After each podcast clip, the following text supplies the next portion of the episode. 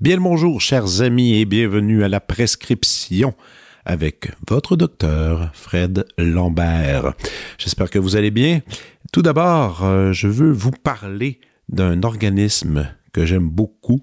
Euh, ils, ne, pas, m'ont pas contacté pour une quelconque publicité. Je le fais vraiment avec mon cœur. Euh, et je parle ici des impatients. Les Impatients, qui est un organisme qui, qui, à travers les années, a tenté de venir en aide aux personnes ayant des problèmes de santé mentale par le biais euh, de l'expression artistique. Donc, ils offrent des ateliers de création qui favorisent les échanges avec euh, la communauté et ainsi peuvent produire des œuvres d'art. Euh, et, il y a plusieurs lieux euh, d'ateliers qui sont ouverts au Québec euh, en collaboration avec des établissements du milieu de la santé. On compte plus de 21 points de service dans 13 villes au Québec qui accueillent environ 850 personnes par semaine. Donc, lesimpatients.ca, vous pouvez aller voir le site et c'est vraiment vraiment un très bel organisme qui travaille dur, qui travaille fort. Et à chaque année, eh bien, ils font une levée de fonds. C'est peut-être l'événement le plus euh, important. Ça s'appelle Parle-moi d'amour, qui est un, événement fort euh, du milieu artistique. C'est vraiment la, la, principale activité de financement de l'organisme Les Impatients. Et il s'agit d'un encamp silencieux où sont présentées les créations de participants, participantes aux ateliers. Et il y a aussi mélangé à tout ça des artistes de renom en art visuel et des dons provenant de collections privées. Et vous pouvez vous inscrire à cet encamp en ligne. Vous pouvez choisir des œuvres et et miser tout simplement. Et il y a ces, parmi ces artistes de renom, il y a Caroline Monet, dont on a fait un épisode. Il y a aussi Myriam Dion et Yann Pocro, trois invités qui sont venus ici au podcast. Alors, je vous encourage parce que ça se termine cette semaine. Alors, dépêchez-vous d'aller miser et en même temps, jetez un coup d'œil. Il y a beaucoup, beaucoup d'œuvres et il y en a à tous les prix. Il y en a que c'est très cher, d'autres moins accessibles, mais vous allez vraiment probablement y trouver quelque chose qui vous plaît. Alors voilà pour les impatients et pour la levée de fonds, parle-moi d'amour. Parlant d'amour, d'amour, il y a cet invité cette semaine que j'aime profondément et je parle ici de mon cher ami Jason Bajada.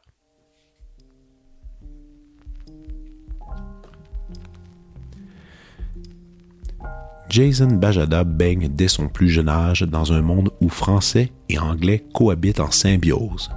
De son père, il tient l'amour du premier et de sa mère le second.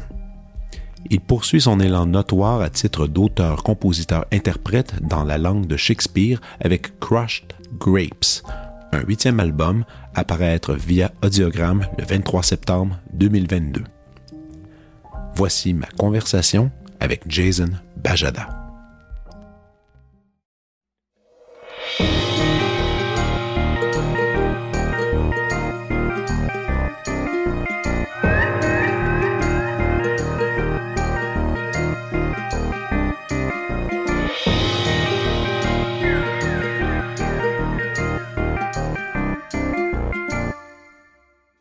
N'empêche, hey, mais si on regarde ça comme ça, c'est quand la dernière fois que tu as fait euh, du podcast?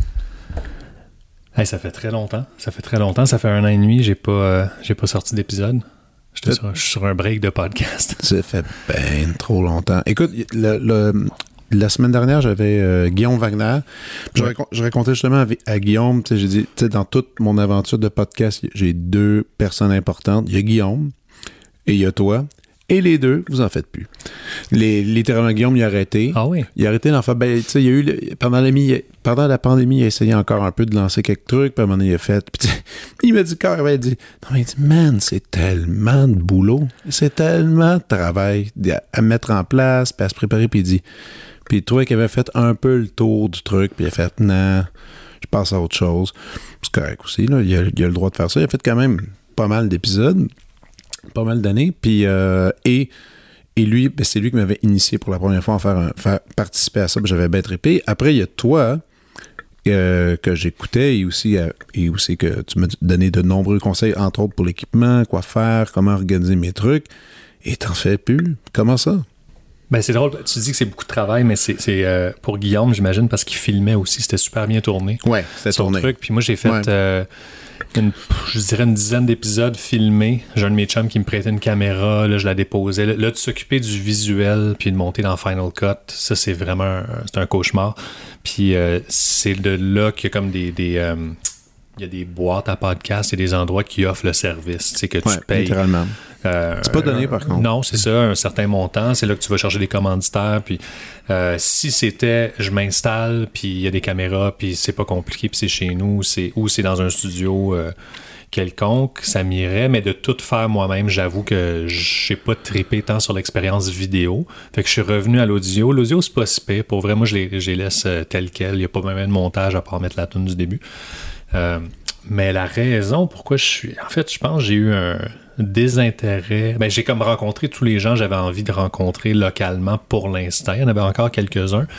Après ça, j'ai tripé à faire euh, de l'international avec des auteurs puis des gens. Euh, Ça, c'était le fun. c'était super le fun. Puis j'ai rencontré certains même héros, là, tu sais, des gens que je j'avais comme mission un jour, j'aimerais parler à Thomas Chatterton Williams, tu sais, que je voyais à Bill Maher, puis faire des entrevues avec Rolling Stone, puis tout. Puis quand il a accepté, euh, j'étais aux anges. Écoute, j'étais vraiment emballé d'y parler, même que ça a passé beaucoup trop vite. Euh, puis après, c'est ça, j'avais certaines personnes, tu sais, un neuroscientifique euh, belge, en fait, un des tops au monde que j'avais entendu sur le podcast de Sam Harris. Puis lui avait accepté mon invitation. Fait que je voyais que un moment donné, t'en as un, là, t'en as deux, puis ça- là, ça se. tu sais, ça se peut surtout avec Twitter, tu as comme accès à tous ces auteurs, ces philosophes, ces gens qui sont super intéressants à l'international. Ouais. Puis euh, la pandémie, ben c'est ça, ça nous permettait d'expérimenter. Au moins avec Zoom, tu peux enregistrer ton écran, puis tu pourrais à la limite faire un live to YouTube, puis ça serait Ouais. bien moins de troubles de montage. Fait que c'est pas. euh, je vais le recommencer un jour le podcast. Je pense Ok, après le cycle ok, ok, album, ok. j'aimerais ça le refaire. Euh, là, je suis installé dans le nord, dans les Laurentides. Ça va être plus. euh, tu sais, je sais pas s'il y a des gens qui vont vouloir descendre, euh, faire une heure et quart de char pour venir le faire, mais s'ils veulent, ça va être disponible. Sinon, ben, via Zoom. euh, Ah, via. Zoom, puis même il y a une autre application dont j'oublie le nom qui est encore mieux que Zoom et avec euh, euh, Script. euh, Anchor? Oui, euh, non pas Anchor, non, j'oublie le nom, mais en tout cas, dernièrement, il paraît que c'est super bon pour faire Mm. justement des split screen puis tout ça. Mais là, oui, parlons-en un peu. Tu as quitté la, la grande ville. tu l'as pas trop. Tu l'as, t'en as parlé un peu, pas trop, quand même, publiquement. Comment, tu, comment ça se passe? T'es où là encore? C'est quoi le nom exact de la place? Le nom de la place, c'est Wentworth Nord. C'est exactement à 20 minutes de Morin Heights. Fait a- quand tu arrives à Morin Heights, dans les Laurentides, qui est pas trop loin, à 5 minutes de Saint-Sauveur, euh, tu piques dans le bois pendant 15-20 minutes. Puis on a un beau grand terrain de, de 7 acres. Euh, sur le bord du lac Notre-Dame, c'est écoute, c'est un paradis. Je, euh, je viens pas souvent en ville, je vais t'avouer. Puis on est tellement bien. Euh, ben c'est ça. Je, je- je Ouais, mais t'es quand même, t'es quand même un gars, tu sais, du moins avec le podcast, peut-être que les gens qui l'ont écouté peuvent se faire une semi-idée de t'es qui, puis t'es un gars qui a plein d'intérêt dans plein de trucs, puis qui aussi qui est un qui est un curieux, qui, qui semble avoir une vie sociale ultra active en s'isolant un peu là-bas, puis c'est vraiment c'est un move pandémien, on s'entend. Ouais, c'est un move familial aussi. là. J'ai Ouais. euh, j'ai nouvellement un, un fiston de 5 mois. Fait Yes. que c'est sûr que. Puis ma copine, elle vient euh, de la rive sud. Moi, je viens de la rive nord. Je viens de ce coin-là, de, de, de Saint-Sauveur. Puis euh, c'est comme un peu un retour. Puis maintenant aussi, tout est possible à, à distance. C'est vrai que la pandémie, elle a accéléré ça. Euh, là, tu vois, je me retrouve en ville aujourd'hui, puis je marche beaucoup. On dirait que je retrouve mon. Je me sens bien aussi à Montréal. Je me sens Ben oui. super bien. Le côté, euh, le côté social, je, je te dirais que je suis quelqu'un de très rassembleur. J'adore recevoir. Puis pendant 15 ans d'habiter en ville, j'ai pas pu recevoir chez nous. J'habitais dans un 2,5. Puis, tu sais, après deux, trois chums, on écoute la game, puis c'est pas mal ça. Euh, je pouvais pas faire des soupers puis recevoir des gens.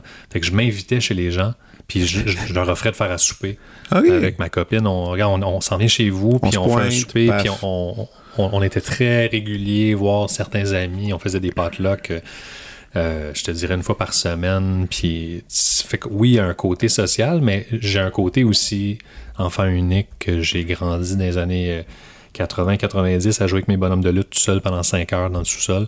Puis ça, c'était it's all good. Là. J'ai, euh, je suis capable de m'occuper, je suis capable, surtout, euh, comme tu sais très bien, j'ai, eu cette passion pour les, la crypto et les NFT pendant un, an et demi de, pendant la pandémie. Puis ça, j'étais capable de passer 10 heures devant YouTube, Twitter, euh, trader. j'ai, j'ai vraiment découvert comme tu sais, je voyais pas le temps passer. Là. Ça filait, ça filait. Fait que je, suis capable d'être un, un, loner aussi. Je, suis très, très bon pour être loner avec des bouquins. Puis euh, on n'a plus cette, euh, ce problème d'être. Euh, de s'emmerder dans la vie, il y a tellement de stimulation. Il y en a qui réussissent quand même à trouver le tour de dire qu'ils s'emmerdent. Ça, ça, ça, ouais, ça m'impressionne toujours un peu. Ouais, ça, je, je, me souviens plus la dernière fois que j'étais bored. J'ai ma liste de sur mon calendrier, j'ai une liste de trucs à accomplir dans la journée c'est aussi simple que euh, lire une heure ou euh, au moins lire une coupe de chapitres, faire de la méditation, me brosser les dents. Ah j'ai un checklist, même avec les choses les plus banales. Puis j'accomplis jamais 100% des tâches. Fait que si j'en accomplis 70%, c'est j'ai réussi. C'est ça, c'est déjà un miracle. Mais écoute, déjà, peut-être mettre une petite mise en contexte de notre relation qui est justement un peu étrange parce que au cours des, euh, de la dernière année et demie, deux ans presque, tu es, une des personnes avec qui j'échange le plus, quotidiennement presque. Vraiment, on s'envoie des, on des textos euh, souvent. C'est plus moi. Ouais, toi, mais, moi aussi, je réponds quand j'ai le temps de ça. Puis, tu fais partie beaucoup de, de, ma vie de tous les jours. Et pourtant, aujourd'hui, c'est seulement la deuxième fois qu'on se rencontre en, en personne. Ça, c'est drôle. Moi, j'ai dit ça à ma blonde il y a il y a deux, trois semaines, mais quand je, te l'ai même texté, en fait, j'ai l'impression de comme je t'aime, man, j'ai un bromance, puis j'ai l'impression que tu es quelqu'un d'important dans ma vie. Puis là, je, mais non, je l'ai juste vu une fois. C'est bien bizarre au mois de ben, novembre. Puis ça, c'était drôle aussi, parce que les deux, on a fait, bon, je pense. Puis ça, c'est novembre l'année. Euh, oui, l'année passée, puis on a fait, hey, peut-être que ce serait temps qu'on aille manger, jaser, voir. Puis c'est toujours, puis expliquons la relation, c'est des partages d'articles, des partages dans vidéos, des, des, affaires euh, qui nous font triper, puis qu'on aime les deux, puis, puis, puis, puis on échange là-dessus, puis c'est super cool, puis puis, des, puis, moi, combien de fois je t'ai lancé, quand justement, quand j'ai parti le podcast, je ah, qu'est-ce que tu penses du titre, qu'est-ce On échangeait, puis c'est super mhm. le fun. Puis, et, et, là, de, et on, quand tu étais venu, on est allé manger, on a discuté, puis finalement, c'était super le fun, super simple. C'était assez drôle de développer des nouvelles amitiés euh, à nos âges respectifs comme ça, puis surtout digitalement. Ça, j'avoue que c'est une première, euh, une bonne première pour moi. Euh, ben quoi, première, il y a toi, puis euh, il y a l'humoriste David Bocage aussi, avec qui je pense on a fait de la correspondance pendant 4 ans, 5 ans, puis on s'est rencontrés pour la première fois pour le podcast. Mais moi, à la base, c'est que j'ai j'avais un crush sur je déteste Facebook puis il y, a comme peut-être trois ou quatre personnes qui, qui, qui dans ce réseau social là et puis, toi, t'en étais une de ces personnes-là que, un, ben, je te connaissais professionnellement grâce à ton travail, qui est sublime d'ailleurs. Puis après, ben, de, voir ta vie familiale, il y a comme, il y a quelque chose, il y a comme une zone de ton cerveau qui, qui t'a l'air tout le temps à challenger puis à, pousser l'enveloppe. Je, me, je me souviens plus comment ça s'appelait le truc de rythme que tu faisais. Conocole. Moi, mes cours de conocole, euh, percussion euh, indienne vocale. Puis moi, c'est ça que j'ai envie de voir quand, tu sais, je, je scroll. OK, ça, ça me parle. Ah puis j'aimerais ça que les, gens démontrent, poussent leurs limites des talents. Puis c'est souvent ça, en fait, qui colle avec les gens aussi, ce qui devient. Euh, les gens sont, touchés par des gens qui se surpassent ou qui, présentent une, forme d'art ou une technique ou quelque chose qu'ils ne connaissaient pas. Puis je trouve ça ultra inspirant. Puis ça faisait, je pense, 3, 4, 5, 10 fois, à chaque fois que tu. C'était tout le temps fait. Euh, euh, avec grâce et, bon goût. Et oh, bien fin, ça fait en sorte que moi, j'ai l'impression qu'il faut que je connaisse cette personne-là. Voilà. C'était simple comme ça. There you go. J'aime ça. Puis ça fait, ça fait, ça fait, écoute, moi, j'adore nos échanges, puis j'adore aussi tout ce que tu m'as appris aussi dans les derniers, dans les derniers temps. Mais au-delà de tout ça, de notre amitié, il y a quand même un sujet euh, qui, qui, est assez cool. C'est la venue, la venue de nouveaux disques. Et ça, je trouve ça, moi, tu sais, dans la vie, j'adore faire des concerts. Ça, je l'ai dit souvent. J'adore faire des concerts, j'adore me préparer pour les concerts. Faire des disques, c'est parmi les choses que j'aime le plus de tout dans le monde. Toi, t'en es aujourd'hui à ton septième? Huitième. Huitième, pardon. Ouais. Huitième, officiellement, euh, qui sort euh, le 23. Ben, nous, quand on va sortir l'épisode, c'est quelques jours après la sortie officielle, euh, sous l'étiquette audiogramme, qui va s'appeler Crushed Grapes. Et on pourrait peut-être un peu creuser là-dedans. Je suis un peu. euh, écoute, moi, j'ai écouté le disque sans te poser aucune question. Tu sais, tu me l'avais envoyé un peu en avance. Je l'ai écouté plusieurs fois. J'ai adoré. Mais si toi, tu avais pitché ton disque à quelqu'un puis expliqué un peu c'est où que ça s'en allait, après, moi, je vais te dire un peu ce que moi, comment je l'ai perçu. Je vais te dire ma, version. Mais moi, je suis curieux de savoir un peu, toi, t'allais, qu'est-ce que tu as essayé de faire cette fois-ci avec ce, projet-là? Euh, ben, ok, bon, pour ceux qui me connaissent, je, fais de la musique quand j'étais un peu devenu, euh, ben, pas devenu, mais je suis la caricature du, euh, sais, du, sad bastard music, euh, Rob Gordon, High Fidelity. J'aime écrire des chansons tristes. Euh, j'ai fait carrière de, je dis toujours, je paye le loyer avec mes émotions, puis ça me fascine. Euh, j'ai des albums, en fait, comme Love Shit, qui sont c'est des documents sur une relation amoureuse. C'est des, des albums thèmes, ou en tout cas concept, si on veut. Le dernier disque, c'est un album double qui s'est fait.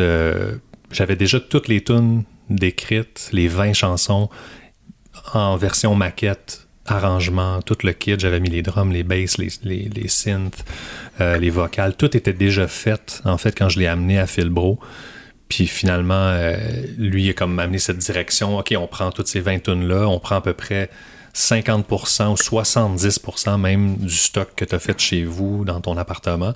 Puis après ça, on va juste remplacer les drums, on va remplacer des basses avec des vrais tones, puis on va reamper des choses, mais on va quand même garder euh, tous les, les trucs euh, que tu as fait euh, in-box, comme on, comme on dit. Peux-tu demander pourquoi il, euh, il est allé dans cette direction-là? Mais parce que je voulais faire un album double, puis j'ai peut-être pas le, le budget de Beyoncé, fait que OK, OK, je comprends. il, il s'est dit, bon, ben, on va prendre, tu sais, c'est déjà, ça sonne bien ce que tu fais, puis on va juste partir de là. Puis ces 20 tunes-là étaient prêtes lors de la sortie de l'album précédent. Fait que moi, j'étais tout le temps du- celui qui, qui sortait un album, puis je trouvais ça donc long, les compagnies de disques, de OK, la mise en marché, c'est là, on va sortir un single, ça prend du temps. Puis j'étais, ben, j'ai déjà un album de prêt pour le prochain, comme c'est donc Ben ben ouais. long. Puis j'étais, j'étais, j'écrivais, c'était mon quotidien. Puis, euh, après, en fait, Love Shit 2, Blondie and the Backstabbers, le dernier album qui est sorti en 2017, c'est la première fois que j'avais un album, j'avais pas de tunes pour le prochain, puis je les aimais tellement ces tunes-là. C'était mon disque préféré. Euh, c'était un disque qui se jouait du début à la fin live. Je pouvais cueillir, choisir dans les, les 20 tunes, puis juste que je, que je sois en band ou que je sois en solo acoustique avec une guitare autour d'un feu de camp, les tunes, ils marchaient. Puis c'est ça que des fois, on, on se perd en studio, on fait des disques qui. Ah shit, je sais même pas comment je vais jouer ça live. Ah Euh, ouais. Mais l'album double de 2017, je le répète, c'était un, un album qui. Ces tunes-là, de un, ça venait d'un endroit très, très, très euh, fragile. Je venais de. J'étais au bord du gouffre. C'est vraiment des, des chansons. Il y en a beaucoup de chansons extrêmement tristes. Puis euh, c'était une période très dark de ma vie. Mais je les, je les filais. Je les ai filés pendant cinq ans. Je les file encore. Quand je les joue, je, je tripe sur cet album-là. euh, de, de- le, le performer, de le jouer. Puis là, arrive en fait le, beau temps où que je me suis je suis sorti du gouffre j'ai euh, j'ai fait de la méditation j'ai fait des thérapies j'ai fait plein de choses j'ai remis ma vie sur pied Euh, j'ai réappris à marcher puis à refaire des nouvelles amitiés à, à tout me rebâtir finalement. Et puis je me suis retrouvé aux îles de la Madeleine en 2018 à faire du moche pour la première fois puis j'avais pas de tune puis pendant ce mois-là que j'étais aux îles, j'ai euh, écrit euh, la première chanson de l'album qui s'appelle Snake. Euh, fait que j'ai commencé le- le- l'écriture du disque finalement. Euh, puis Oh. je voulais juste écrire des tunes. Puis j'ai mon, mon très cher ami Matt Lubowski qui est venu me rejoindre pendant une semaine aux îles de la Madeleine. Puis il me dit Peut-être tu es en train d'écrire J'ai dit Oui, j'ai quelques chansons, je vais, je vais t'en jouer si tu veux. Puis je lui ai joué. euh, je me souviens plus lesquelles, mais je me souviens que je lui ai joué Snake. Puis il m'a juste dit Ça, c'est ma tune préférée de Jason Bajada que j'ai entendu. entendu. C'est ma This is amazing. J'aurais aimé ça de l'écrire. Tu sais, ça, c'est comme le plus grand compliment. Moi, je sais quand je, je suis jaloux d'une chanson, j'aurais aimé l'écrire. Voyons donc, j'ai pas écrit ça, c'est malade. Euh, mais là, il venait de me faire ce compliment-là, puis je, je sentais que j'étais finalement sur une voie de OK, là, je peux commencer à écrire un. J'avais pas de tune, puis j'en ai une. Puis j'en ai deux, puis j'en ai trois. Et puis, euh, c'est ça. J'ai, euh, contrairement aux autres disques qui se faisaient en une shot, mettons comme en une semaine, deux semaines, dix jours en studio, ce disque-là, il est venu plus d'une, euh, rencontre avec Connor Seidel, qui est le, réalisateur, le co-réalisateur, en fait, qui est aussi le réalisateur de Charlotte Cardin, puis Matt Lubowski, puis toute cette gang-là. Toute cette gang-là. super talentueux, jeune, incroyable, très bon ami maintenant. On a eu un, coup de foudre. on s'est jasé, on s'est dit on devrait faire une tune. On a fait une tonne au studio de Louis-Jean, euh, le studio d'Endurant. Et puis, c'était la chanson Snake. ça, c'est ma chanson, je pense, la plus forte dans Batch. Faisons une chanson, voir comment ça se passe. Puis, au pire, j'aurai un single. Parce qu'aujourd'hui, on est quand même à l'ère des. Tu sais, après avoir fait le, Bucket List Double Album, je me suis dit, là, je peux faire ce que ça me dérange pas. Je peux sortir une tonne à la fois, puis ça va aller. Euh, mais en faisant cette chanson-là, j'ai réalisé qu'on on a réalisé qu'on voulait travailler ensemble. Ah Et puis on a fait ensuite euh, un autre quatre. il y avait cinq tonnes. On s'est dit que ça pouvait être un EP. Un an plus tard, on a fait deux autres tonnes. Puis il n'y avait pas de presse. c'est la première fois que je n'étais pas pressé. Mm-hmm. Puis je sentais pas. J'en ai fait, j'ai fait trois disques en deux ans. Puis là, il y a, vraiment no rush. Puis en plus de ne pas avoir de rush, mais là, on, est en 2018-2019. Puis comme j'ai écrit la dernière chanson, la pandémie est arrivée. Puis là, il y avait vraiment pas de rush. Puis, puis c'est ça. J'ai comme. Euh, j'avais plus tous mes œufs dans le même panier. Euh, j'ai une nouvelle relation. J'ai euh, un projet, on a acheté un terrain. Je suis tombé dans le monde de la crypto et les NFT. j'ai juste comme j'ai vécu ma vie, puis j'avais ces tunes-là dont j'étais fier, mais que j'étais pas pressé à sortir nécessairement. Puis ça faisait du bien. Puis je me suis dit, ça va sortir quand ça sort. Puis c'était censé sortir en 2021. Finalement, début 2022, la naissance de mon fils, on a repoussé ça à là, septembre. Mm-hmm. fait que ça, a été repoussé. J'ai pris mon temps. Il n'y avait aucun rush.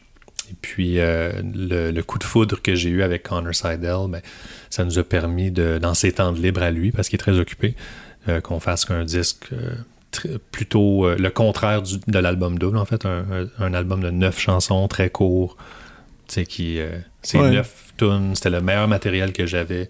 Puis, parce que tu as déjà fait des albums beaucoup plus. On l'a enrobé, en fait. On lui a tout donné l'amour. Puis c'est la première fois que je travaille avec tant de strings que ça, peut-être. Puis d'orchestration. Puis c'est ça. On est juste allé, on a, on, a beurré épais la réalisation. On partait de zéro contrairement à l'autre album où on partait avec mes maquettes beaucoup. Oui. Mais c'est drôle que. Ils sont longues mes réponses, hein? Non, mais puis, tu sais, tantôt tu parlais, ah, ça c'était un, album qui était un peu plus dans de la douleur, ça allait pas bien. Et celui-là, il est comme, il est quand même tout ce que tu énumères depuis tantôt, le temps, premièrement, le temps, prendre le temps, euh, des changements de vie, tout ça. C'est vraiment un album, on dirait, qui était construit dans la, ben, qui était construit dans la construction de soi-même un peu. Là. C'est un peu une, remise, à, remise à jour de tout, euh, enlever ce qui est pas bon, le négatif, essayer de prendre plus au positif.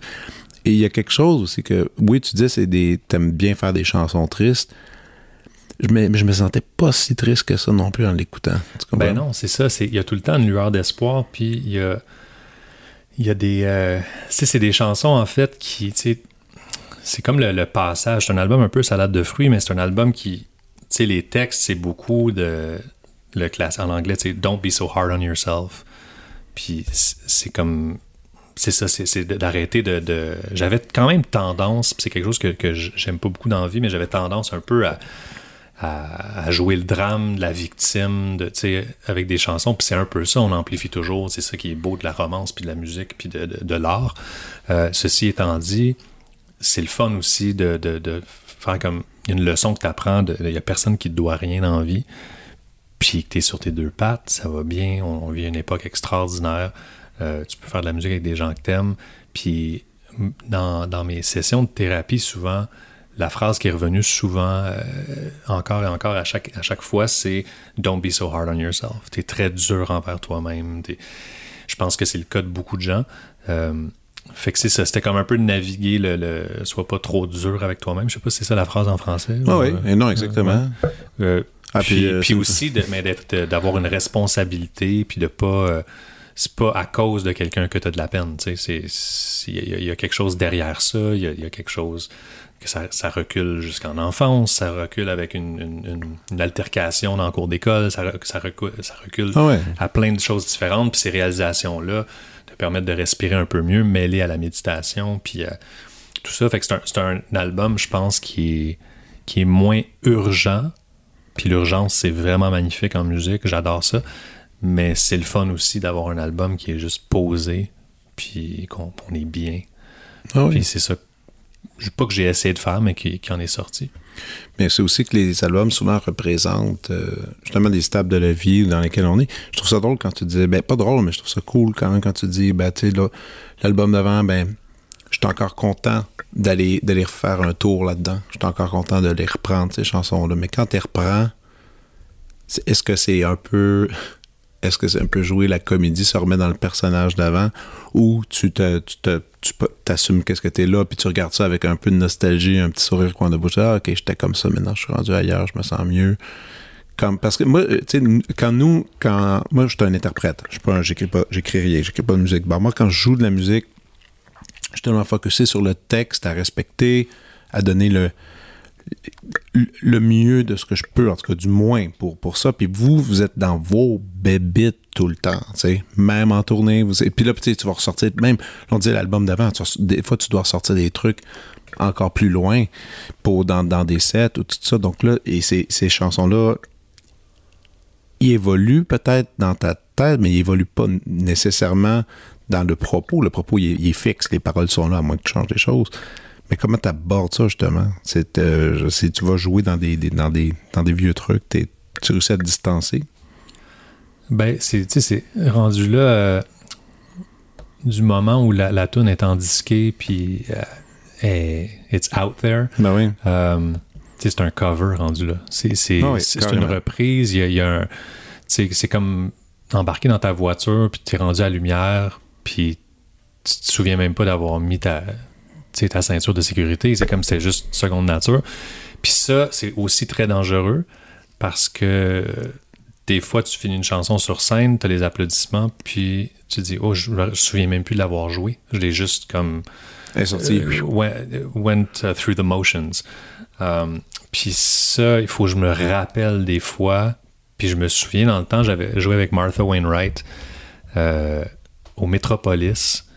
Puis j'étais sur le côté du stage, puis je la voyais chanter sa tune Bloody Motherfucking Asshole, le titre de la chanson, euh, qui est à propos de son père. Et puis elle, euh, chantait avec tant d'émotion, c'était chargé, puis c'est une vieille tune. Euh, puis ça m'a donné une claque en pleine face à quel point, comme, wow, attends une minute, elle apprend ça au sérieux encore, puis ça doit faire 4000 fois qu'elle la chante, la tune. Ah oui, incapable. toi, tu te souviens, tu sais, on dirait que t'as perdu peut-être l'émotion, t'as perdu un peu ce channel-là. Puis, tu sais, un de mes, plus grands héros dans la vie, c'est Tom Waits. Puis Tom Waits, c'est un family man. C'est un mhm. gars super simple qui va faire du camping avec ses enfants. Euh, ses enfants sont sur stage avec lui. Il oui, les jouer en plus. Mais tu sais, c'est un, un grand acteur. Puis il y a trois voix différentes. Puis quand il chante une tune, il la fait pas à moitié, Tom Waits. Je veux dire, même des fois, il fait pas de tournée, il fait souvent pas de tournée. Mhm. Euh, puis quand il décide de faire quelque chose, c'est meaningful. Fait que souvent, c'est juste de se le rappeler aussi, de vivre le moment présent, qui rentre là-dedans. Il y a des gens aussi qui veulent entendre cette chanson-là, puis qui. C'est pas facile à faire, mais euh, il y, a des fois comme ça, que ce soit avec Martha, en écoutant du Tom Waits. J'ai un de mes amis aussi qui, qui est euh, auteur-compositeur, puis lui, il reprend mes chansons. Des fois, il on est dans, une soirée, puis il va, il va jouer une de mes tunes. Il dit ça, c'est une de mes tunes préférées. Il va me jouer 10 Days in Miami, qui est une vieille chanson de Love Shit, le premier. Puis je suis comme, oh mon Dieu, c'est comme t'as joué mieux que moi. je me, je me souviens même plus comment la jouer, mais comme ça, puis t'as feel, puis c'est beau. Puis après ça, moi, je me donne un challenge de revisite tes chansons, mais prends ça au sérieux. C'est pas juste les accords, la mélodie. C'est il y a vraiment de quoi que quand tu l'as écrit, puis tu l'as recordé, t'étais excité, t'avais la chair de poule. Mais il faut ben que tu retrouves ça, puis c'est un, travail à chaque fois. Puis étant quelqu'un qui vient du monde des cover gigs, parce j'en ai Dieu sait, j'en ai fait des, milliers. Euh, ça, je savais pas de toi, par exemple. Ouais, c'est mon école, en fait, de scène. C'est les pubs irlandais, c'est les restaurants Saint-Sauveur, c'est le parc aquatique, c'est le centre de ski, c'est le. C'était ton école de musique, ça? Moi, ça? mon école de jouer devant du monde avec pas de moniteur, puis tu t'entends à moitié, mais let's go 1, 2, 3, 4, les Ramones avec un band. Euh, c'était c'était ça mon école, puis des fois trois gigs dans la même journée. Tu sais, de, de jouer en après-midi pour le centre de ski. Euh, après ça, aller jouer dans un resto tr- acoustique très folk pour des, des personnes âgées qui mangent, de 5 à 9, mettons. Puis après ça, aller jouer dans le bar avec ton band Cover, de des 10 covers. heures jusqu'à 3 heures du matin. Puis tu sais, t'as trois gigs dans la journée, puis tu te souviens pas. Comme, attends, Karma Police, l'ai-tu joué?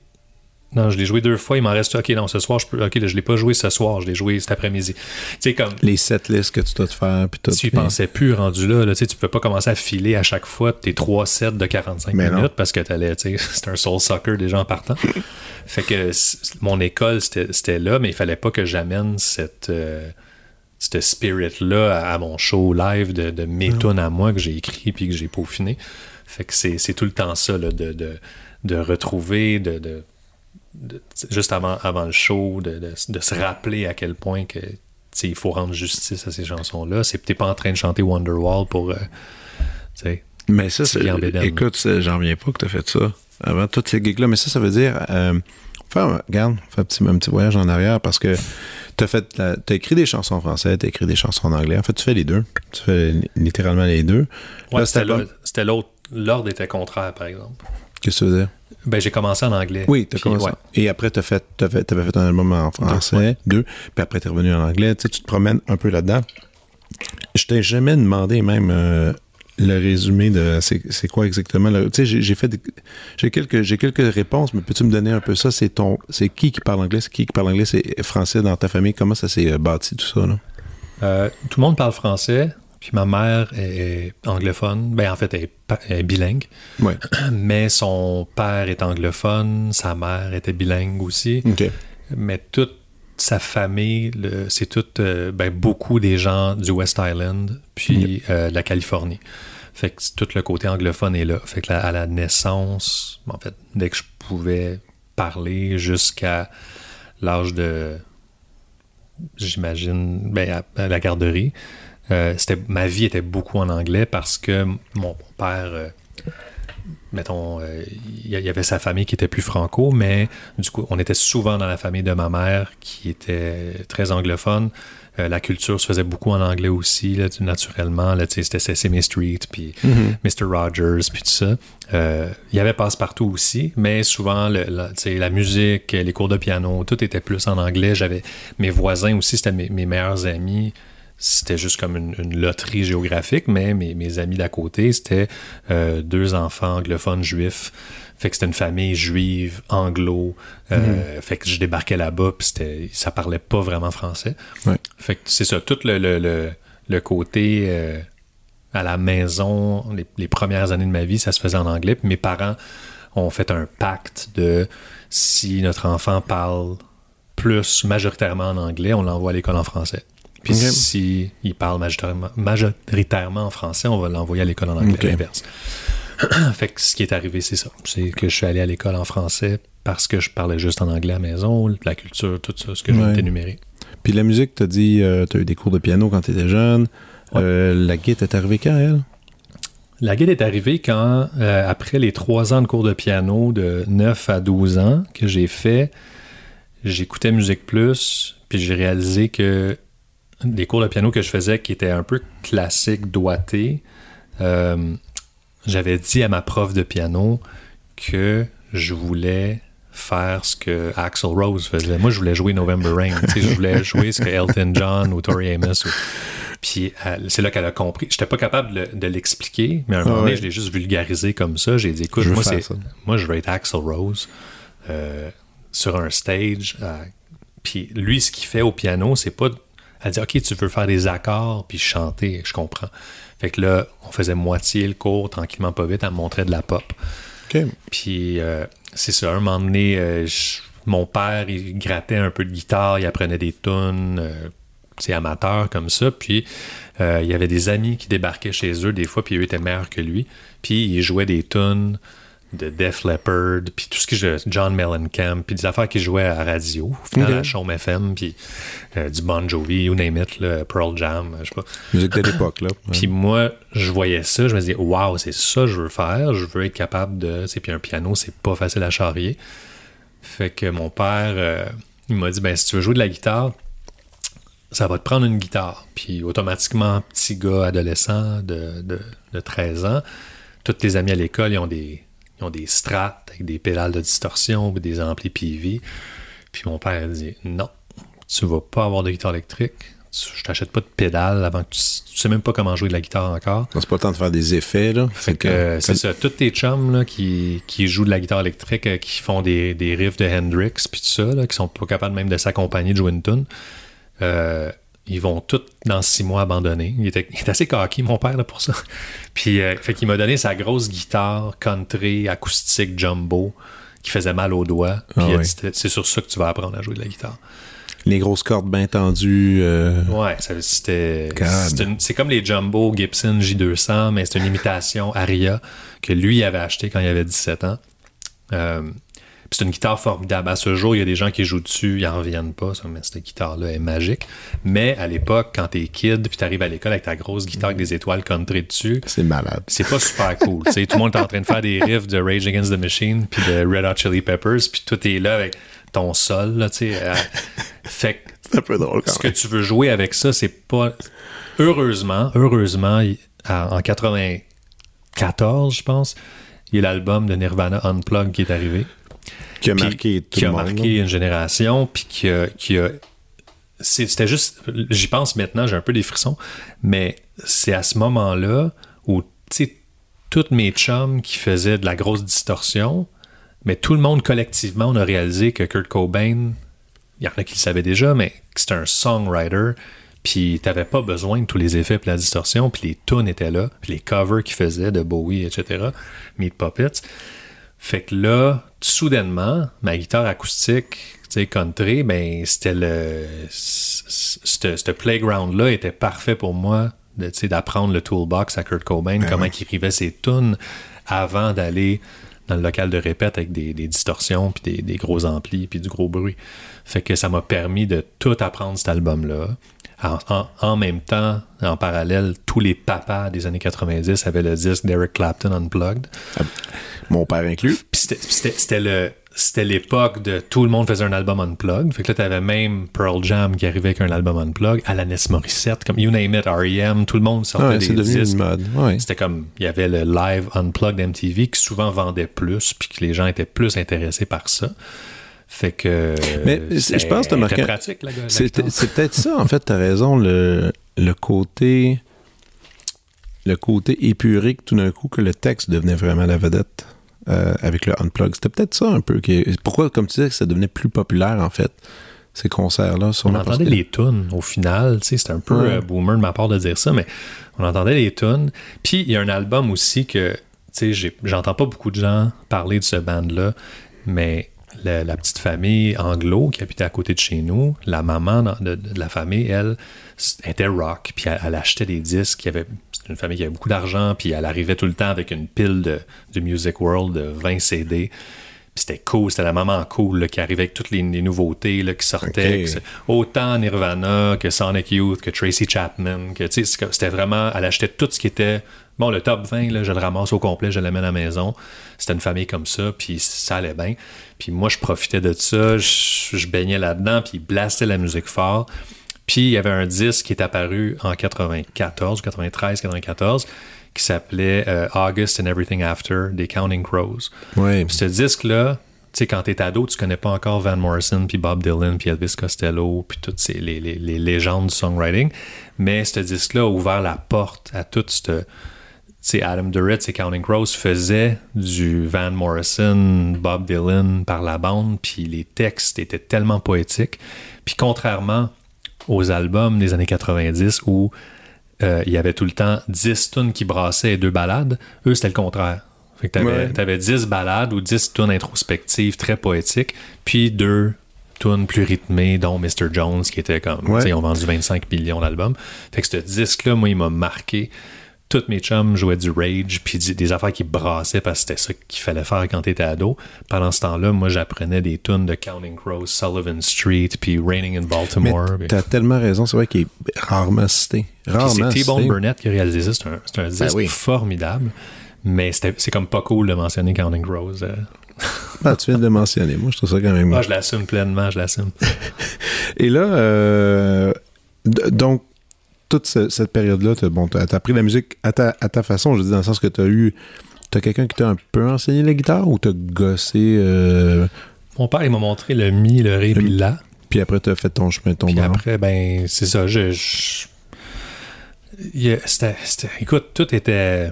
Les étoiles étaient alignées. Là, je, je réalise avec Nirvana, avec le, tout la le côté acoustique, cette guitare-là. Puis l'arrivée des sites web avec les tablatures.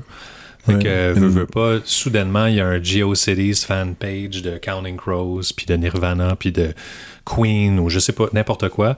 Puis là, tu pouvais comme, OK, là, j'ai les accords devant moi, j'ai même pas besoin de, Du gros bonbon, là. T'avais pas besoin de gosser pour ben trouver. oui, juste- y a un site web. Il y a quelqu'un qui est chez eux, qui a tout uploadé, ce que lui pense, c'est les accords, puis qui a retranscrit les paroles que nous, on pognait phonétiquement. Hey, ça, c'était ça, incroyable quand même. On a quand même connu ça, là. Ben oui. Gosser. Puis, tu sais, dire un mot tout croche. Écoute, encore aujourd'hui, ça m'arrive souvent qu'à la radio, il va y avoir une tune qui a marqué, je sais pas, mon enfance, whatever. Puis là, je l'écoute, puis c'est. Puis, je, puis là, je me mets à fredonner, puis je me dis, ok, je dis n'importe quoi en ce moment. N'importe quoi. Mais ça sonne pas pire. Ça sonne pas pire. Mais Ben, J'ai fait du cover pendant très longtemps, fait que je- j'en ai faké là, des paroles là, de, Smashing Pumpkins puis des Pixies. Là, Pixies, ça, ouais, ça, j'avoue que c'est tough des fois. Puis là, euh, euh, après ça, est-ce que est-ce que t'as- est-ce que t'allais étudier en musique? T'as pas étudié... euh, Non, j'ai appliqué au cégep euh, Sainte-Thérèse en musique. Puis quand je suis arrivé de faire, pour faire l'audition Mhm. à la guitare, j'avais appris une tu sais, je l'avais appris par cœur, mais j'étais pas capable de lire tant que ça. Tu sais, je lisais un Ouais. peu au piano, mais vraiment pas une partition live, let's go. Euh, puis j'ai pas été pris. J'ai pas été pris en musique, fait que Mm. c'est bien correct. Euh, C'était ça. Mais après, est-ce que tu que as décidé d'aller étudier en d'autres choses ou finalement t'as... t'as- Ouais, je suis allé en communication au Cégep Vanier. Euh, ça, c'était mon introduction à Montréal, tu sais, d'avoir un appart. de- à peu près quand j'avais 20 ans, je suis allé à Vanier College. J'étais dans la même année que Pat Watson, puis il y a une couple de personnes de la scène musicale. euh, Que vous étiez tous là en même on temps. était tous en même temps. Eux étaient en musique, euh, Simon Angel. euh, Sarah Pagé était là aussi, la je crois que oui, Ouais. je la connaissais pas, par exemple. Puis, euh, moi, mais moi, j'étais pas en musique, j'étais en communication. Ouais, c'est ça. Fait que, tu sais, je, je baignais dans un monde de. C'est là que j'ai découvert Wes Anderson. Puis, là, le cinéma, il y avait. Je gossais sur Photoshop, il y avait des cours. C'est les premiers Mac, là, tu sais, où tu avais introduction à Photoshop. Puis, je pouvais faire les pochettes des démos que j'enregistrais pour la première. Tu sais, c'était. Ben oui, Tout était dans tout. c'est cool. Puis là, après, t'as fait après le cégep, université ou finalement Non. t'as commencé... Non, t'es allé... euh, Non, parce que dès, dès l'âge de 15 ans, en fait, je jouais dans les restos, dans les bars, dans les, les après-ski, tout ça. Je, jouais 4 soirs semaine. Tu sais, c'était beaucoup d'argent, en fait, pour un jeune homme qui habite chez ses parents, tu sais, de- de- avec un pagette ou un cellulaire flip phone. Tu sais, je- le gaz était pas cher. Comme ça. J'avais pas de dépenses, tu sais. Puis là, tu es en train de faire des gigs à tous les jours, des fois deux fois par jour. Euh, je me suis dit, je vais prendre au moins une année faire ça, tu sais. euh, Ah ouais. ça, ça, ça va très, ça va très bien. hein. C'est juste ça que je voulais faire. Il n'y avait rien d'autre qui me... J'étais vraiment crissement one-track mind, là, mais intense. là, tu sais, je, je, je ne vivais que pour la musique, puis jouer, puis jouer, puis jouer, puis me faire des sous, m'acheter une nouvelle guitare, jouer, jouer, jouer, tu sais, faire mon album, après ça, aller... On faisait des shows cabaret juste pour rire. Tous nos chums du Nord remplissaient la salle. Fait qu'on... C'était comme un high de... C'est drôle quand tu viens du Nord, puis là, t'arrives en ville, puis c'est nouveau, puis tout le monde est excité pour toi. Tu sais, ton village est excité pour toi. Ah ouais, c'est Puis là, cool tu ça. débarques des salles, puis tu fais des tu sell out, puis c'est, c'est- Ah ouais. les gens sont craqués, puis je, je l'apprécie maintenant. Je, réa- je réalise à quel point j'étais chanceux de d'être entouré de gens qui croyaient en moi, puis qui, des amis que- qui prenaient des billets d'admission, ils m'en prenaient 20, puis allaient vendre ça à job à leur chum, qui venez vous en, c'est jeudi prochain, il y a un show, puis Wow. fait que c'était comme euh, Wow. le, le, le community, puis c'est, quelque chose qui. euh, tu sais, aujourd'hui, j'oserais jamais demander à quelqu'un euh, Ok, tu peux-tu vendre des billets pour moi Non, j'avoue, la- j'avoue. la- Dans le temps, j'avais même pas à le demander, ça se faisait tout seul. Une autre époque, hein? J'étais, ouais, c'était- j'étais très, très, très chanceux, puis bien entouré. Euh, puis je pense que je l'ai pas apprécié à l'époque, je l'apprécie plus maintenant. Mhm. J'étais trop dans, dans ma tête, puis j'étais trop euh, Mais dans l'action. ben, dans l'action, puis me disait c'est normal, c'est comme ça que ça se passe. Ben oui. Puis Hey, Aujourd'hui, non, c'est ça. Je- Après ça, il y a eu des événements qui ont fait en sorte que, tu sais, juste de signer un contrat disque, tu sais, c'est tout ça qui a mené à ça aussi. Fait que- Mhm. mais après ça, tu fais, ben là, je vais.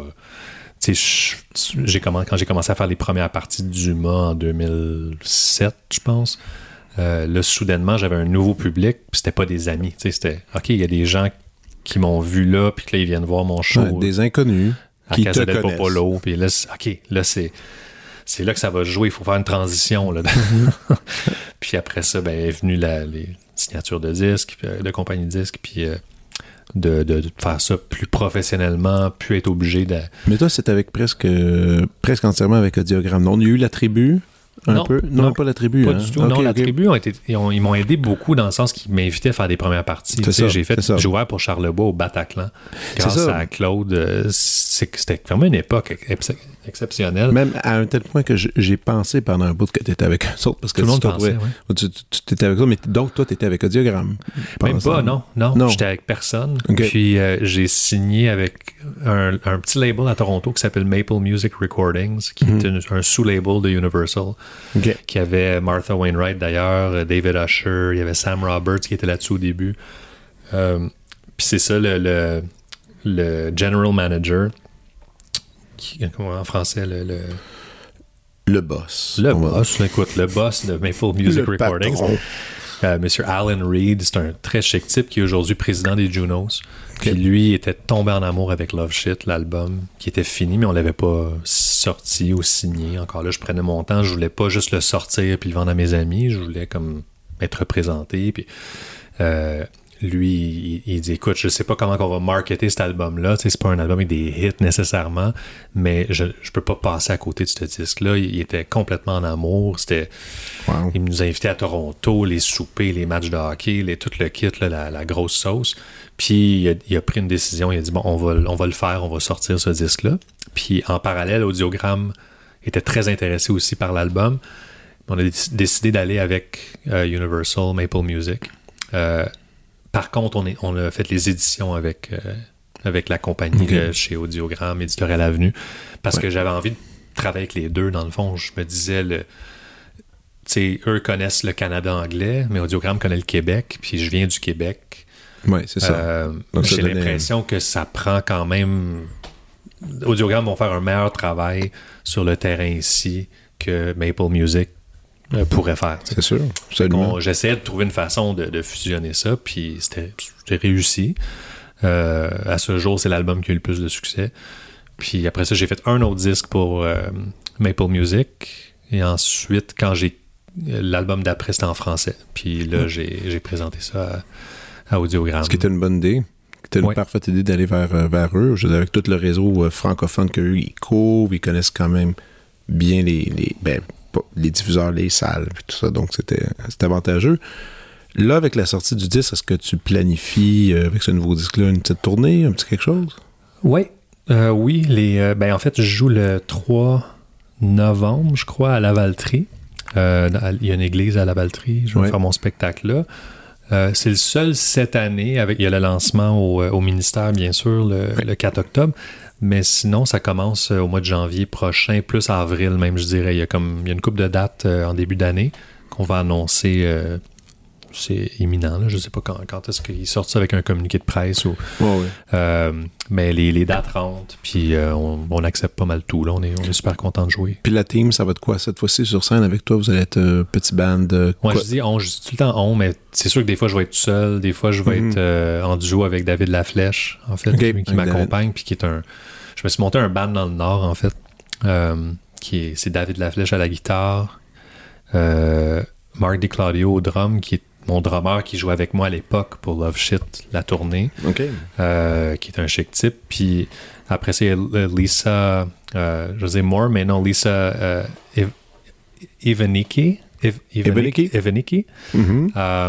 qui est de Mirror Mirror, euh, Blood and Glass. Euh, bref, elle, elle accompagne. euh, Ça, c'est tout le monde qui habite dans le Nord, ça. Elle, elle habite à Wentworth Nord maintenant avec Morgan Moore, qui est un Morgan, bassiste ouais. exceptionnel des euh, Bar Brothers. Puis sinon, il y a, voyons, j'oublie, à, la base, il y a Michael Felber avec qui j'ai jamais joué, mais qui est le bassiste de Lee Volbeck. Puis lui habite à un kilomètre de chez nous sur le lac Notre-Dame. Euh, c'est tellement drôle parce que je l'ai rencontré la semaine passée pour la première fois, puis il est arrivé en paddleboard sur mon quai. Puis il était comme, hey, salut. Belle introduction. On s'est ouvert un lac roi, puis on a jasé pendant une heure sur le quai. Mais là, c'est c'est quoi qui se passe là-bas? C'est-tu en train vraiment de devenir une espèce de petite communauté d'artistes qui, euh, qui, qui ont décidé de s'isoler puis de, de triper dans le Nord? C'est ça qui se C'est passe? ça, c'est une mode de pandémie, cette affaire-là. Non, non, non. Ben, allez revenir à Montréal. Non, je Non, lui, ça fait longtemps qu'il est là. Euh, c'est Mais un- toi, tu reviendrais à Montréal ou pas? Ben, j'ai encore l'appart à Montréal. Je le sous-loue. Euh, mais j'adore Montréal. Cet appart-là, je peux pas m'en départir. Il- tu sais, c'est vraiment un, c'est un petit bijou. Ça fait 17 ans que je suis là. Tu sais, il est parfaitement situé. Moi, ma copine et moi, en fait, on peut le, on- le plus longtemps possible qu'on peut le garder. On aimerait ça le garder. Puis j'adore venir à Montréal.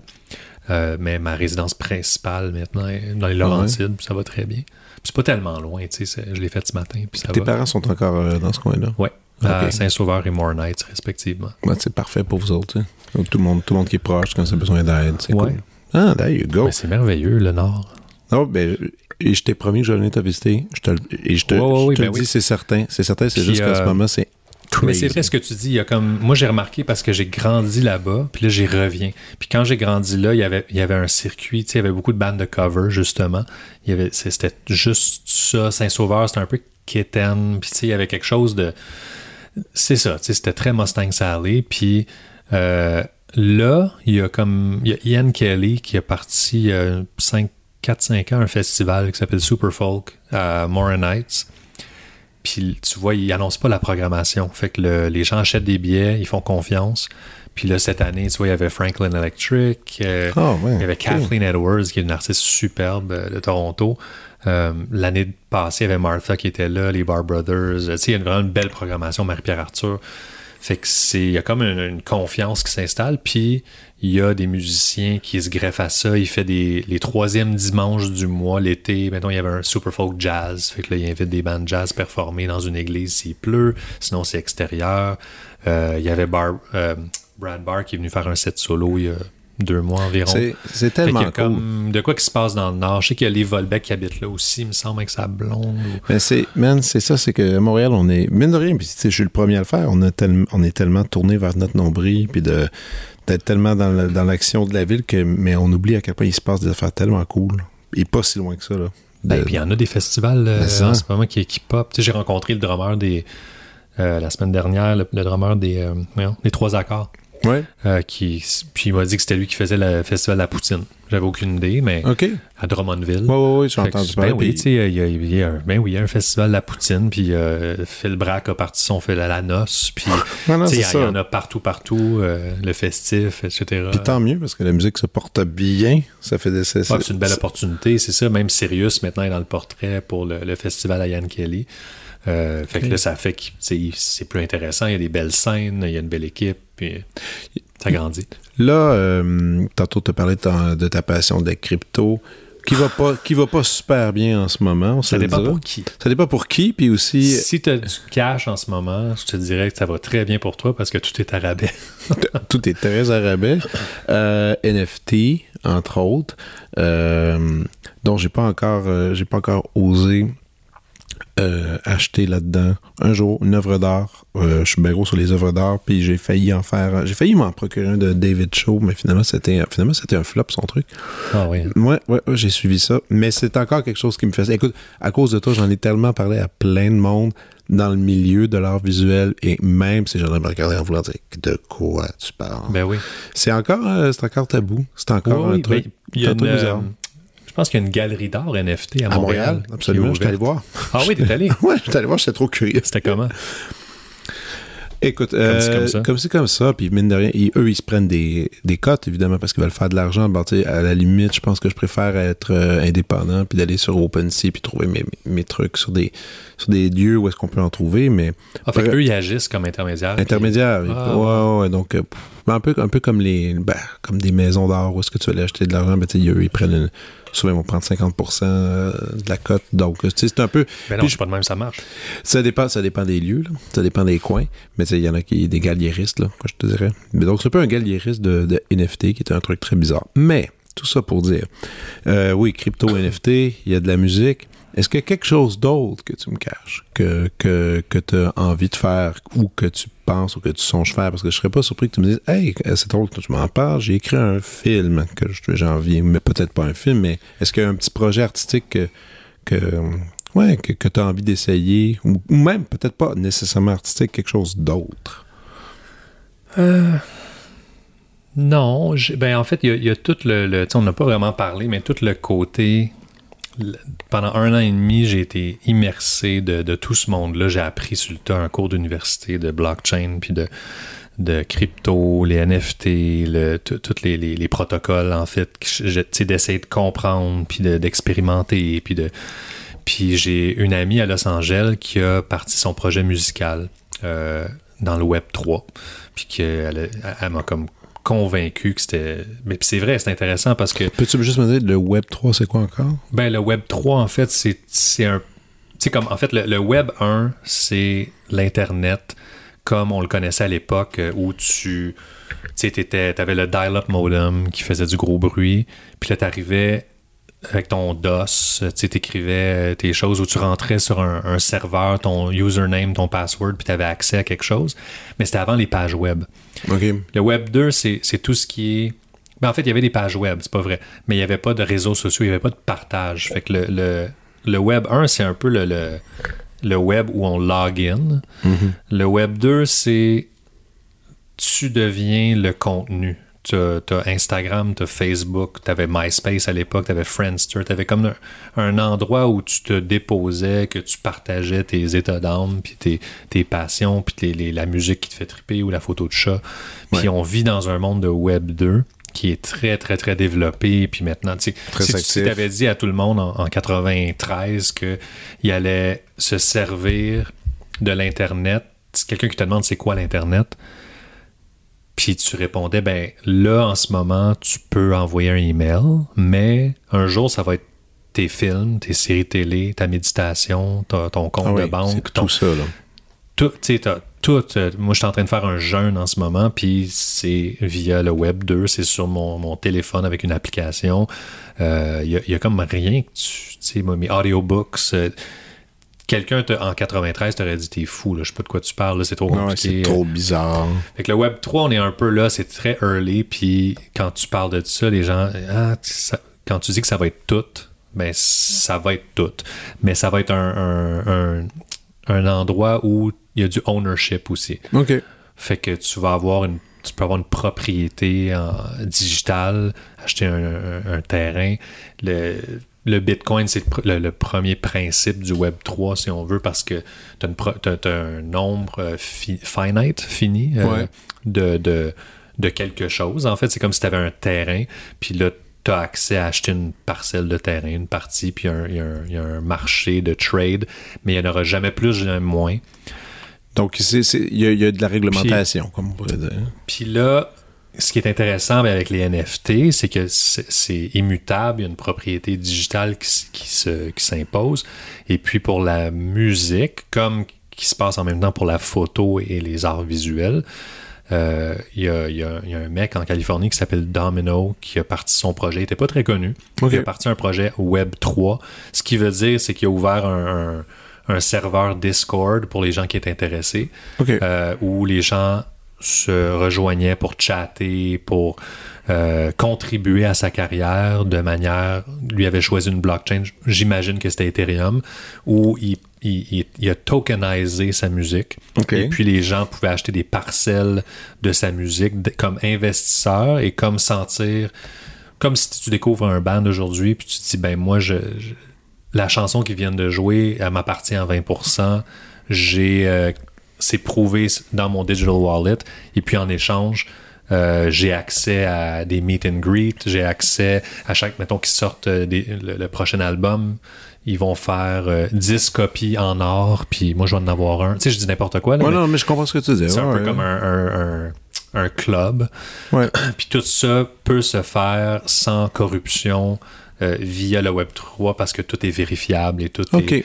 euh, fait que ce mec Domino qui, qui, qui habite euh, à Los Angeles, il a été featured dans le Time Magazine parce qu'il parle de sa carrière où il a, il a sorti un album, puis contrairement à beaucoup d'artistes aux, États-Unis, sans être connu, il a fait environ 150 000 euh, parce qu'il y a des gens excités d'investir dans sa carrière juste parce que c'est Web3. Je veux dire, sa Wow. musique est bonne aussi, mais c'est Ouais, c'est au-delà un- de ça, là, ouais. le- mais lui, c'est parce que c'est un peu comme un pionnier de ça. Puis il y en a d'autres artistes aussi qui ont commencé, contrairement à essayer d'aller chercher des, des- des nombres euh, fous de following, puis dire, OK, parce qu'il y a- il y, a beaucoup de ça aujourd'hui, là, tu sais, l'industrie musicale, c'est T'as combien de followers sur Instagram, sur TikTok, sur c'est pis ça, alors que lui, il avait 70 personnes dans son clan, puis il a bâti son, son projet avec cette petite communauté-là sur Discord. Puis c'était comme. C'était vérifiable, ils pouvaient voir le, le, le contenu, en fait, les gens, ce qu'ils ownaient. Fait que là, il y avait un tel Ted euh, 2286 qui, qui est un fan de ce- ce- cet artiste. Puis que lui a décidé, ben moi j'achète un NFT de ta musique, que je j'ai pas étudié la chose, je sais pas comment ça voulait dire quoi, mais j'imagine que, mettons, il y avait, il s'est il s'est dit, il y a la, la bande maîtresse, peut-être qu'il y a un 20% que je divise en 10%, puis que je tokenise. Fait que ces gens-là ont un, un intérêt. Sais, si toi, tu es dans une salle de spectacle, puis tu vois PJ Harvey la première fois, puis quand, quand il était plus jeune, puis tu te dis, mais moi, j'investis, j'aime cet artiste-là, c'est débile, c'est sûr, ça va popper. Euh, puis il y, a- la possibilité d'acheter un NFT de cette chanson-là, qui est son single, euh, qui est divisé en 20. Puis moi, j'en ai une- un 5%. Puis je sais pas ce que ça va donner, mais à un moment donné, cette tune-là est placée dans une annonce de Coke. Puis Pour le reste de ses jours, euh, la, personne qui a osé investir dans l'artiste qu'elle aimait va recevoir des redevances sans qu'il y ait d'intermédiaire. C'est ça la beauté, Ça, en fait, de, de- de- des possibilités de, de la blockchain. Je pense pas que je le vulgarise assez bien, mais Non. tout ça, pour répondre à ta question, que j'ai vu quelques artistes faire, puis j'avoue qu'il y a comme quelque chose en moi qui a envie de starter un side project en Web 3, peut-être faire de la musique instrumentale, puis essayer. C'est juste Tester, ben juste oui. tester, voir ce que ça donne. J'ai fait plein de contacts dans la dernière année et demie à travers Twitter, puis le, le, le Web 3, les NFT, la crypto. J'ai des amis à Seattle, à Los Angeles, à San Diego, comme en Espagne. Je suis en contact avec Ricardo Cavallo, qui est le l'artiste euh, qui a fait la pochette de sais, qui Oui. lui, il s'est lancé en NFT, il fait des œuvres formidables. Son gérant, c'est le président de Mural ici à Montréal, André, que je salue d'ailleurs, qui est, qui est un homme exceptionnel. Et puis, euh, c'est des gens que j'aurais pas rencontrés si c'était pas de ce monde-là. Drôle, hein? Puis c'était juste, euh, c'est ça, c'était une année et demie très, très, très euh, enrichissante, en fait. au- Chargé. Ouais, chargée, enrichissante. Puis j'ai vraiment l'impression d'avoir fait un cours universitaire en- dans ce monde-là. C'est incroyable. Parce que cool. l'affaire, c'est que ça englobe l'art, la technologie, l'innovation, la finance, tout en un. C'est- un monde.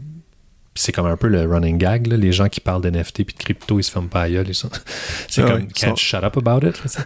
fait que il y a, y y y définitivement quelque chose qui est fascinant. On a l'air un peu fou, mais j'ai vraiment confiance qu'un jour, très pas trop lointain, euh, tout le monde qui écoute ce podcast en ce moment vont acheter un billet, un billet de- du Canadien de Montréal en NFT ou un, un billet de spectacle. Ça va être avec le digital wallet, avec la crypto. Puis il n'y aura plus de problème de scalper, il n'y aura plus de, de- de fraude, de billets, d'œuvres d'art. Il y, a, il y a plein de choses qui se peuvent avec ça. là, de- Non, mais moi, je te crois, en tout cas. Ça, c'est certain. Quand est-ce? Ça, on, ça, Ben non, ben non, on peut- c'est ça. On, on verra. C'est c'est exactement comme si quelqu'un, encore une fois, en 93, te parlait du protocole SMTP, ça va révolutionner, tu Ah pu ouais. envoyer par la poste des cartes postales. Je me disais, hey, t'es bien fou, toi, avec ton email SMTP, je sais pas quoi, c'est bizarre. Mais c'est exactement ça qui se passe en ce moment. Il y a des gens, il y a beaucoup d'argent. De, de, de, de- il y a des chevaux dans la course pour c'est quel protocole qui va devenir celui pour la vente de billets, pour la musique, pour les. T'sais. lequel qui va gagner finalement. Exactement. Littéralement. là. Exactement. Écoute, l'ami, on est rendu à la prescription.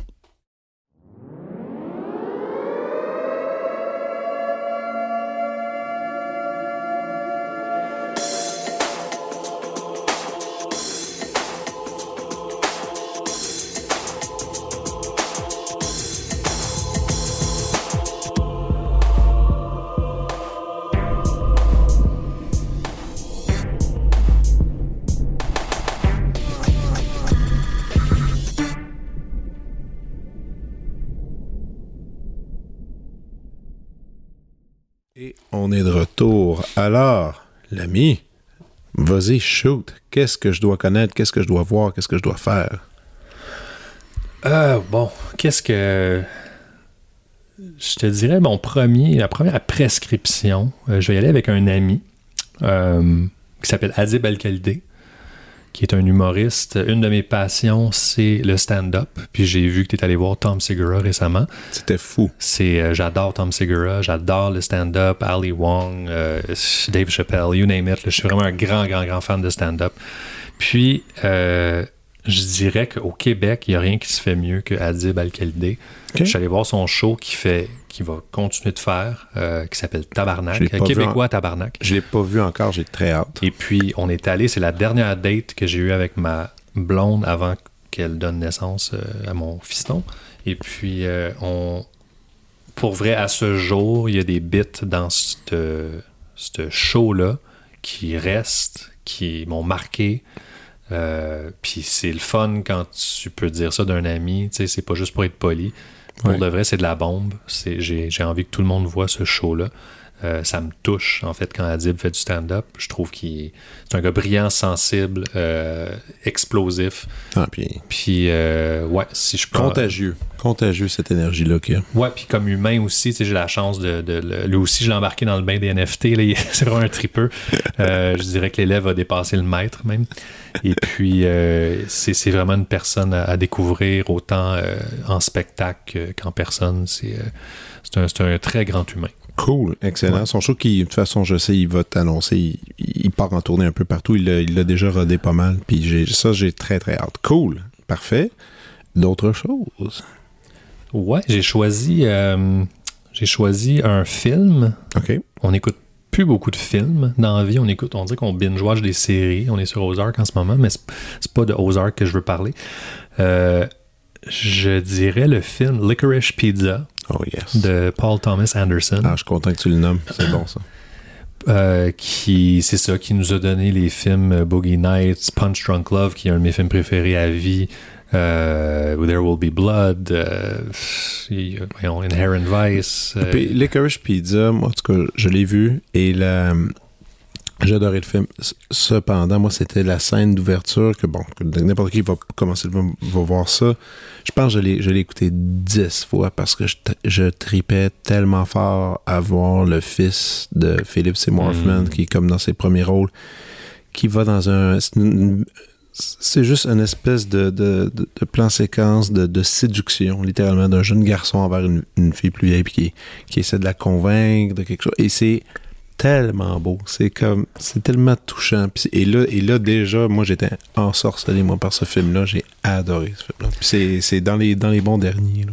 Ouais, puis ça fait du bien de voir. euh, tu sais, ça me fait penser un peu à dans- la même façon que Wes Anderson. Il fait des, il va faire des films que c'est très heady, comme on dit en anglais. Il y a, il y a du stock. Puis j'étais te- tellement occupé à, écouter- à regarder des images que j'ai pas suivi le, le- le film. En fait, je Ouais. sais même pas qu'est-ce qui se passe, mais mon Dieu que c'est beau. Puis après ça, il va revenir avec un film plus simple, tu sais, avec un Moonrise Kingdom. Puis là, j'ai l'impression que euh, Paul Thomas Anderson arrive avec ce film-là de teenage, qui avec des personnages très colorés. Euh, c'est juste un, un film nostalgique, Ouais. feel good, fait d'un, je veux dire, c'est Paul Thomas Anderson, c'est un maître du cinéma. Et puis j'ai l'impression, même en l'écoutant sur un laptop, j'avais l'impression d'être au cinéma puis que c'était important. De la même façon Ah qu'un Tarantino, un Sofia Coppola. ou c'est- c'est- C'est c'est un événement d'écouter un film de P.T. Anderson. Ah non, ça, j'ai, trippé Puis autant que toi. la, quelle surprise, la, la, une des chanteuses, les, des sœurs Haim, en Ben fait, la personnage principale. Euh, j'ai un coup de cœur. un- puis je l'ai- j'ai- J'ai j'ai déjà vu en spectacle Haim à Oshiaga. Et puis, j'ai pas remarqué à quel point cette femme est belle, charismatique. euh, elle- je sais pas, elle est comme joyful. Elle, elle- elle a tellement de personnalité forte. Puis c'est dans le film, ça, ça, Et pour, ceux, et pour ceux qui connaissent pas le Ben Haim, aussi à découvrir parce que c'est très, un très bon band. Et euh, parfait pour le cinéma. Puis t'aurais-tu un dernier truc à nous partager? Ben, je pourrais continuer de partager des trucs à l'infini. Euh, là, c'est le moment où je, je sais pas si ça va être très populaire, mais euh, n'importe quoi, le- de- en fait, de Douglas Murray, euh, en entrevue, particulièrement son dernière entrevue à Lex Friedman, Que j'ai que tu me fait écouter et que j'ai adoré. puis que j'avais peur. Je vais t'avouer, j'a- j'avais peur de. de j'ai- tu sais, je, je le partage pas avec tout le monde, je le partage avec des gens. Je me dis, OK, Faut- je pense que lui va être assez nuancé puis, brillant. faut, faut avoir de la répartie aussi quand on écoute ça. Il faut faire, faut faire attention. C'est un, un personnage. là. Fait que Douglas chose. Murray, c'est un auteur, un journaliste, euh, un, un, un British euh, homosexuel, conservateur, euh, avec un, un intellect et un vocabulaire tellement aiguisé, posé, au ralenti. Son débit, en fait, lorsqu'on lit un de ses livres, puis son, son livre The Madness of Crowds, moi, c'était mon coup de cœur de 2021. Euh, ça m'a complètement chaviré, ça m'a poussé dans les directions, ça m'a challengé sur mes convictions, sur des choses que je pensais, que je croyais, puis euh, ça vaut vraiment la peine de faire le audiobook en parallèle parce que son son delivery, en fait, on parle de stand-up, puis de, de, de, de, film, puis d'humoriste ou de comédien ou de d'acteur, en fait, la, la, la blague a, a beau être bonne, mais si elle n'est pas entre les mains du bon humoriste, elle passe pas. Tu sais, moi, je suis pas capable de raconter une joke pour Saint-Saëns. Ceci étant dit, Douglas Murray est capable de faire la narration de son bouquin. On dirait un le méchant dans un film de James Bond. là. Ah oui. a- je l'ai- partagé avec une, une de mes amies, euh, Carla, qui, est- qui est comédienne, puis elle, elle- elle m'a envoyé une capture d'écran, elle dit « Ok, je suis en train de faire l'audiobook de Douglas Murray. » Puis elle dit « Oh mon Dieu, sa voix euh, dans, dans les basses. Dans les basses fréquences, j'ai jamais entendu une voix comme Il y ça. a comme.